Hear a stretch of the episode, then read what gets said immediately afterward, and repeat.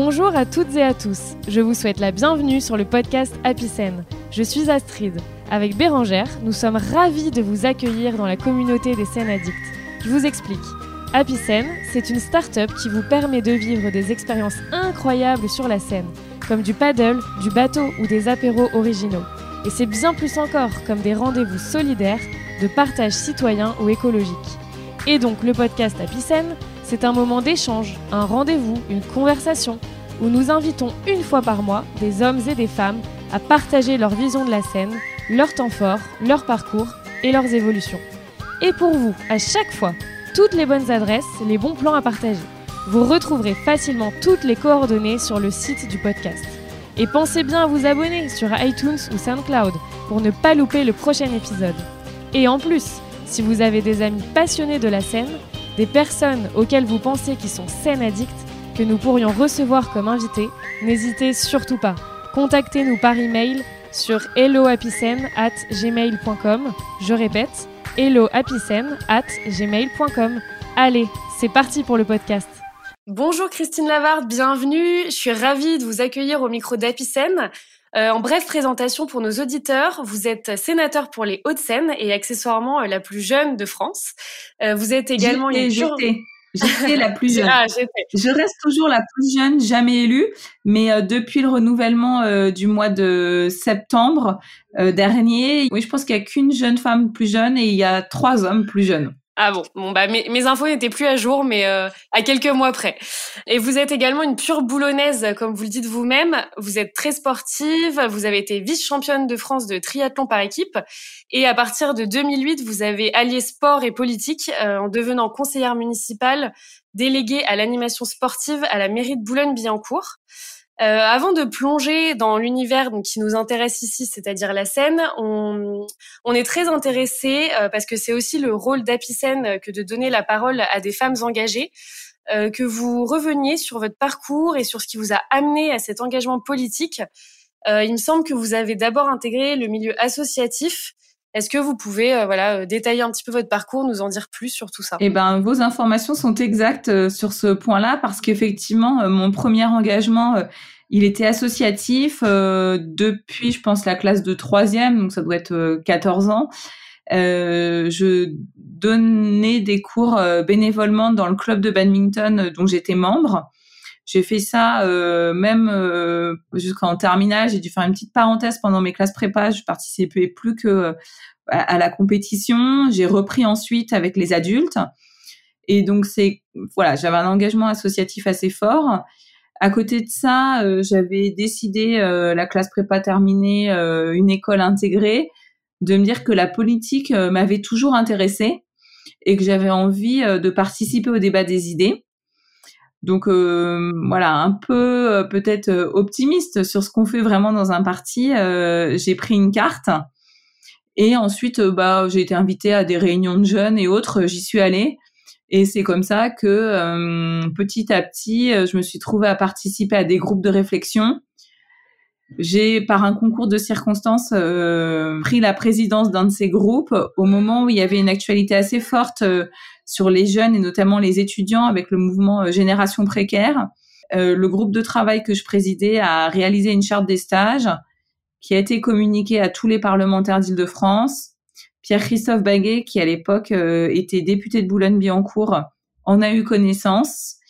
Et au moment de constituer une équipe pour les municipales de 2008, il a demandé à me rencontrer. Moi, je suis venue le voir euh, en tant que, que boulonnaise qui était impliquée dans une association sportive avec des idées pour le sport et pour le sport associatif. Et voilà, le, le contact s'est noué comme ça et je suis devenue conseillère municipale euh, au mois de mars.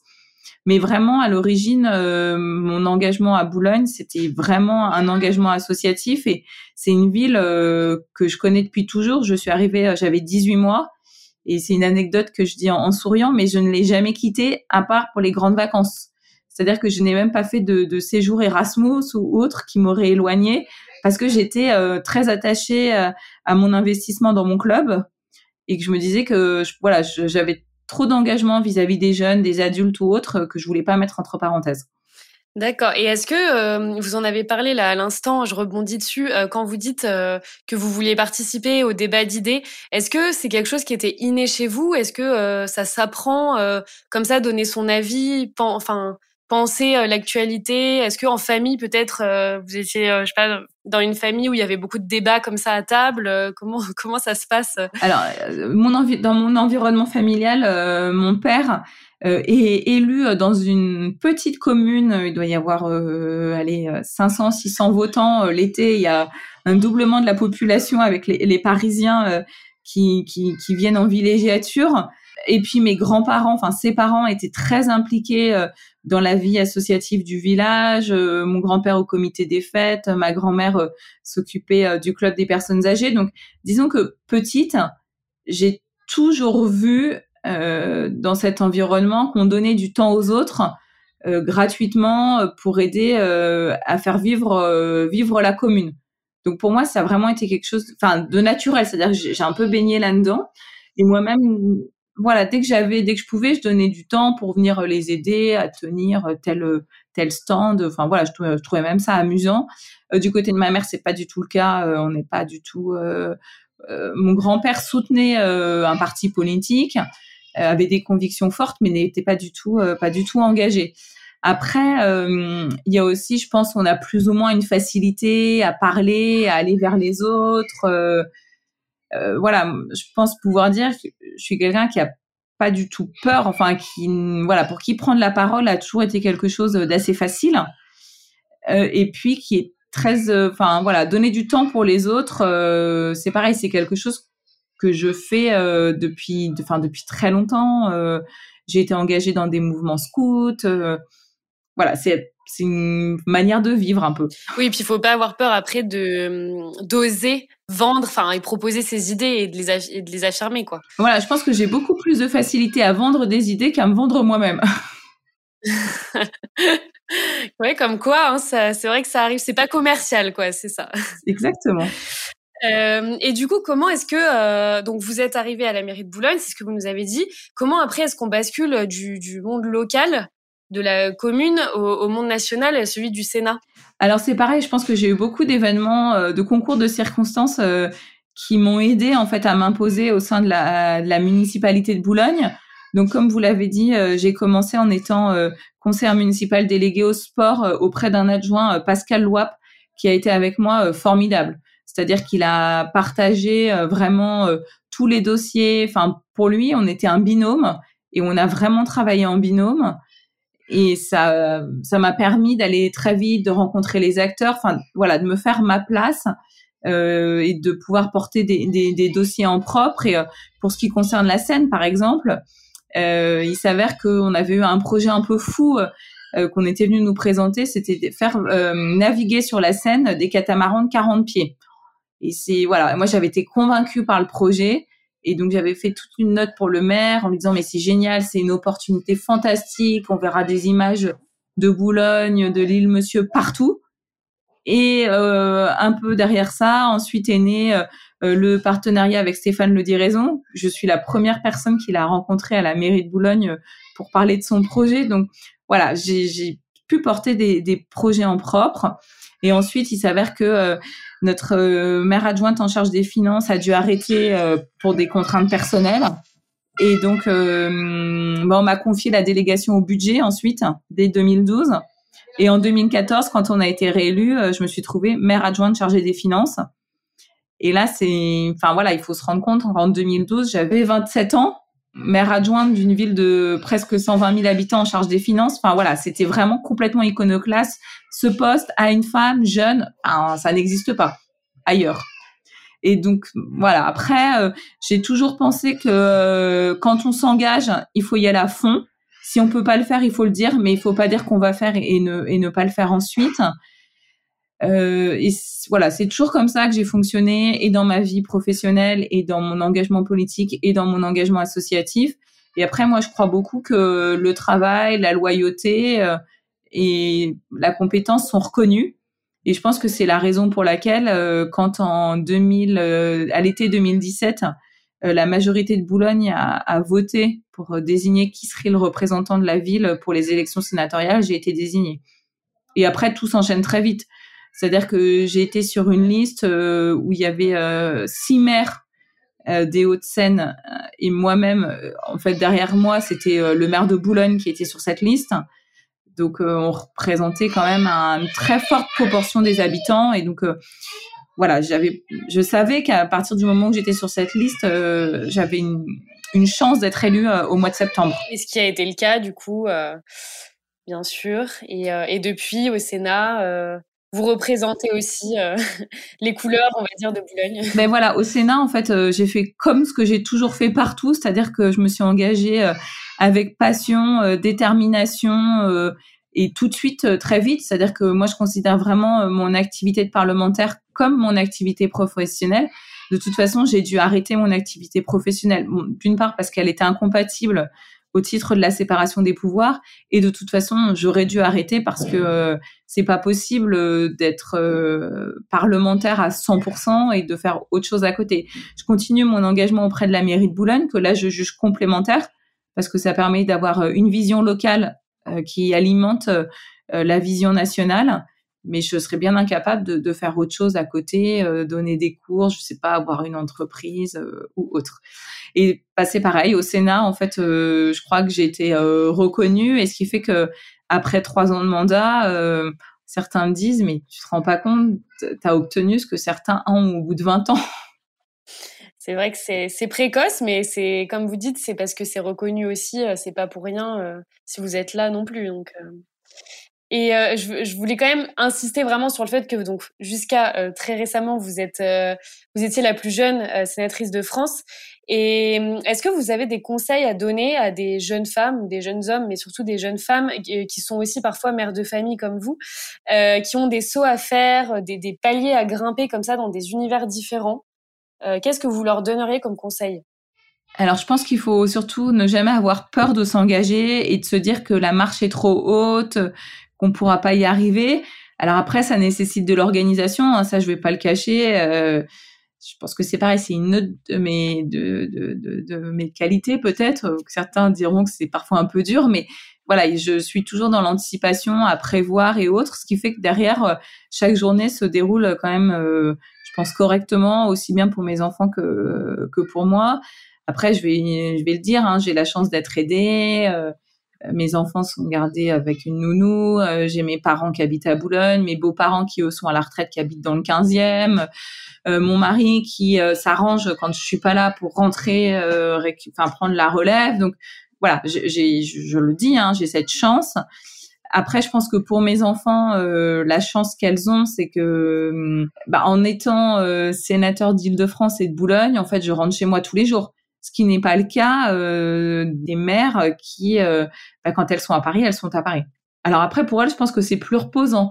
C'est-à-dire que, pareil, petite anecdote que je dis aussi, mais quand on passe presque un mois jour et nuit au Sénat pendant la discussion de la loi de finances, mes collègues euh, masculins, euh, bah, ils rentrent à l'hôtel, ils se couchent et ils se relèvent le lendemain pour venir en séance. Moi, je rentre chez moi, je dois euh, faire tourner mes machines, bien vérifier que mes enfants auront quelque chose à dîner le lendemain et repartir. Donc, et le lendemain matin, surtout les emmener à l'école tôt. Donc voilà, tous. Mais c'est c'est aussi ça qui fait que je pense que elle, elle ne souffre pas trop de ces horaires qui sont parfois particuliers et pour moi aussi finalement c'est pas c'est pas si difficile donc euh, c'est beaucoup d'organisation mais après euh, rien n'est impossible quand on a envie oui, bien sûr, c'est bien noté. On va parler maintenant de la scène, puisque c'est ce qui nous, réunit. Euh, vous qui avez une vision assez globale des projets en cours, justement autour du fleuve, est-ce que vous pouvez nous en dire plus sur notamment la cité du design qui va s'installer à Sèvres? Est-ce que vous en savez plus sur cet établissement? Je sais que j'ai eu la chance euh, d'aller euh, visiter euh, il y a un mois, je pense, la partie apprentissage. Donc en fait, la manufacture de Sèvres, puisque dans Roselyne Bachelot et Brigitte Klinkert, qui sont deux ministres, se rendaient là dans le thème de l'apprentissage et de l'apprentissage dans le monde culturel et c'était passionnant. J'ai appris plein de choses sur la construction euh, des, des, des, moules, enfin comment on arrive à faire cette porcelaine de Sèvres et le nombre d'étapes qui sont nécessaires. Et surtout le fait que pour construire une porcelaine, on fait intervenir tout un tas de métiers qui sont très différents les uns des autres et qui ne sont pas euh, transposables. Euh, la personne qui va former les moules n'est pas celle qui va euh, le tourner, n'est pas celle qui va le peindre ensuite. Et avec des, un taux d'échec qui est très important à la cuisson, et c'est ce qui font un peu le cœur quand on voit le nombre d'heures de travail qui ont été nécessaires avant. Alors après, cette cité du design, je pense qu'elle doit accompagner ce qui se passe autour du musée de Sèvres, qui doit être repensé pour essayer d'être plus moderne peut-être, pour mieux mettre en valeur en fait euh, ce patrimoine. Aujourd'hui, on est quand même sur un musée assez figé, c'est-à-dire des expositions euh, dans des vitrines. Et euh, l'idée est vraiment de, de mettre en, en, en, valeur ce patrimoine. Après, tout autour de ce côté de la scène et toujours dans le monde culturel, il doit y avoir le musée du Grand Siècle qui est porté par le département des Hauts-de-Seine dans les anciennes casernes Sully.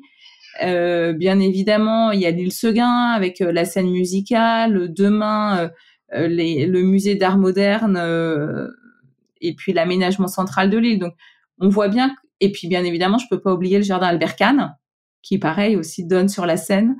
Euh, de l'autre côté, de l'autre sur l'autre rive.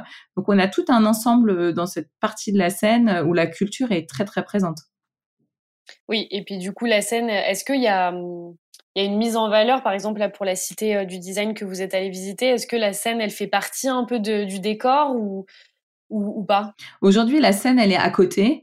Euh, après, dans, dans, les projets hein, qui existent un peu partout, il y a quand même l'idée euh, d'en faire un, un, mode de transport et de se dire que ces différents lieux culturels qui forment ce qui s'appelle la vallée de la culture euh, pourraient demain euh, être desservis avec un, un bateau-bus qui ferait des escales un peu peut-être sur le principe des bateaux mouches, sauf que quand on est sur un bateau mouche, on ne s'arrête pas. Bah là, on, on s'arrêterait pour aller visiter euh, les différents lieux. Mais voilà, en tout cas, le, département a toujours eu dans l'idée d'essayer de, de, remettre en avant la scène, de la valoriser.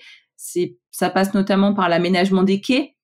Et euh, l'aménagement est aujourd'hui euh, bien avancé sur toute la partie ici les Moulineaux, Meudon, Sèvres jusqu'à la base nautique. Après, il reste à remonter et puis il reste à passer de l'autre côté, sur l'autre rive. Et ça, c'est des projets qui sont en cours, mais qui sont aussi liés en fait aux, travaux euh, de la ligne 15 euh, pour la Société du Grand Paris. C'est-à-dire qu'on va pas commencer à faire des travaux d'aménagement quand on continue à casser euh, pour construire la ligne 15 et la gare du Pont de Sèvres. Oui, bien sûr. Et justement, vous, allez, vous avez un peu devancé ma prochaine question qui était en rapport avec les quais de Seine, les berges puisque euh, nous, ça nous, à ça nous concerne un peu directement dans le sens où euh, le quai Alphonse Le Gallo, euh, en partenariat avec les bateaux parisiens, va accueillir le studio d'enregistrement d'Apicène. Donc ça, on s'en réjouit. Et, et, on aurait aimé savoir bah, si on était les seuls à pouvoir profiter de ce genre d'initiative et si vous en saviez un peu plus sur les autres lots et comment ça va s'organiser.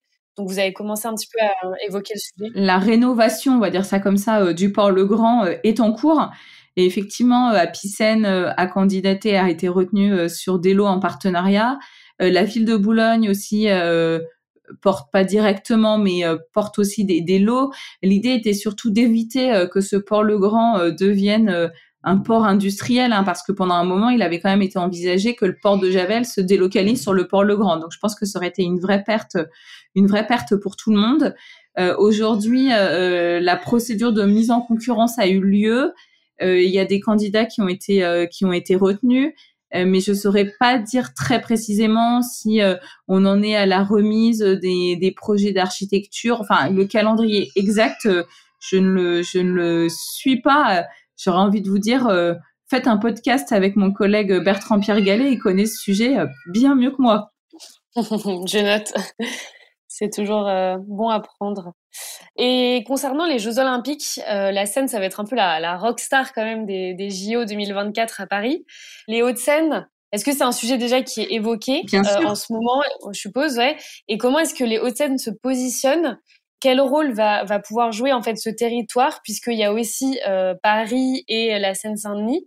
Comment est-ce qu'on va faire le lien euh, entre tous ces territoires-là? Alors déjà, euh, bien évidemment, hein, les Hauts-de-Seine euh, est complètement impliqué dans ce dans ce projet de Jeux Olympiques. Donc déjà, il y a des sites hein, olympiques qui sont dans les Hauts-de-Seine et au stade Yves du Manoir, qui était un stade historique hein, des, des, des, Jeux Olympiques, puisqu'il a été construit pour les Jeux de 1900, je vais dire des bêtises, début du début du 20e. Euh, ensuite, la U Arena qui a été construite à Nanterre va aussi abriter des épreuves. Euh, et puis, euh, la ville de Boulogne ne désespère pas peut-être d'accueillir aussi euh, des épreuves paralympiques. Et de toute façon, un certain nombre de communes, dont Boulogne-Billancourt, euh, ont été labellisées terre de jeu et vont ont été retenues pour être potentiellement des sites d'accueil pour les équipes en phase d'entraînement. Et vous parliez de la Seine, et ben typiquement la ville de Boulogne, par exemple, a été retenue comme site euh, potentiel pour des équipes de triathlon parce qu'elle euh, présentait cette caractéristique de pouvoir euh, faire nager dans la Seine très facilement.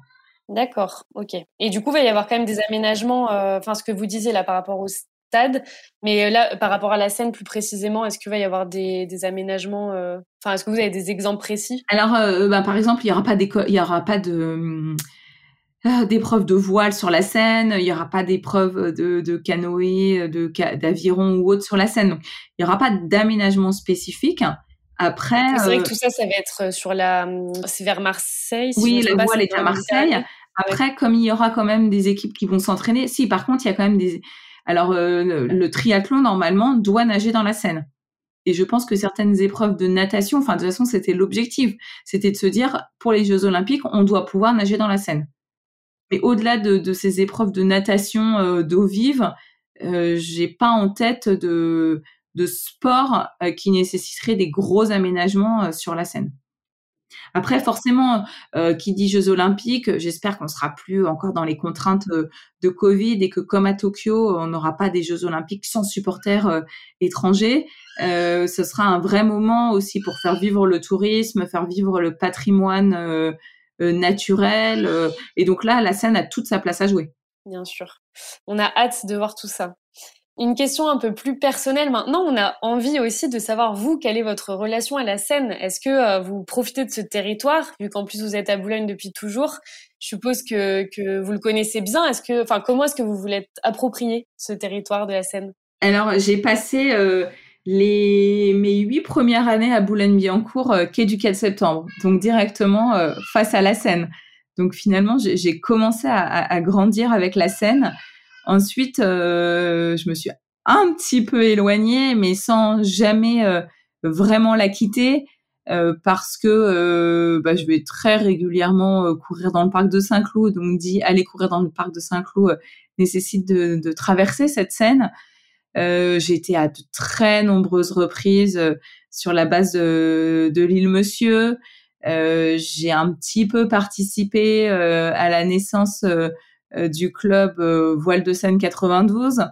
Donc voilà, je la Seine c'est quand même quelque chose, un objet, un lieu, je sais pas comment la caractériser, mais avec qui j'ai grandi et je suis contente de voir de, nouveaux projets qui apparaissent. Et après, je suis très consciente que c'est un lieu qui est très convoité et que demain, euh, on va quand même assister à des conflits d'usage entre d'une part euh, le transport intermodal et essayer de retirer euh, les camions dans les rues pour beaucoup plus utiliser le transport par voie fluviale, mais qui dit plus de péniches, dit en même temps des contraintes qui vont s'exprimer sur les activités nautiques, la voile, le kayak, l'aviron. Euh, quand je dis euh, des bateaux euh, pour le transport, la vallée, la culture, nouveau conflit avec les activités nautiques. Donc voilà, c'est un lieu qui est très convoité, qui a beaucoup de potentiel. Euh, forcément, je suis un peu triste quand je participe aux opérations de nettoyage de voir qu'il y a toujours autant de déchets. Après, c'est un lieu qui vit aussi.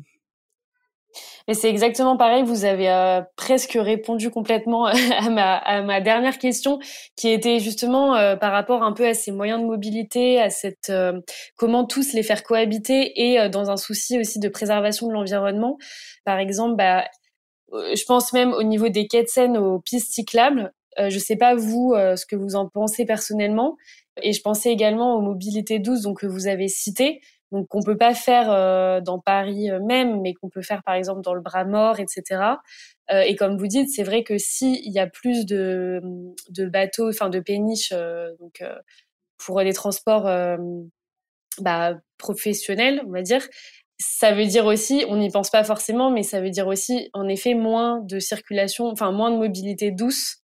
Je sais pas si c'est des sujets, ça, euh, que, qui sont qui sont abordés, bah, par exemple au Sénat ou, plutôt peut-être dans les Hauts-de-Seine ou à la mairie, de pouvoir euh, comme ça promouvoir aussi des mobilités un peu plus douces euh, en profitant de la Seine.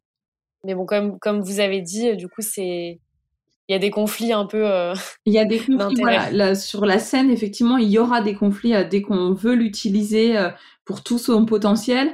Après, les mobilités douces qui vivent avec la scène, ça peut très bien être des pistes cyclables le long des quais, de la promenade piétonne sur le chemin de halage. Donc, c'est des choses qui existent déjà, qui nécessitent peut-être d'être améliorées et poursuivies.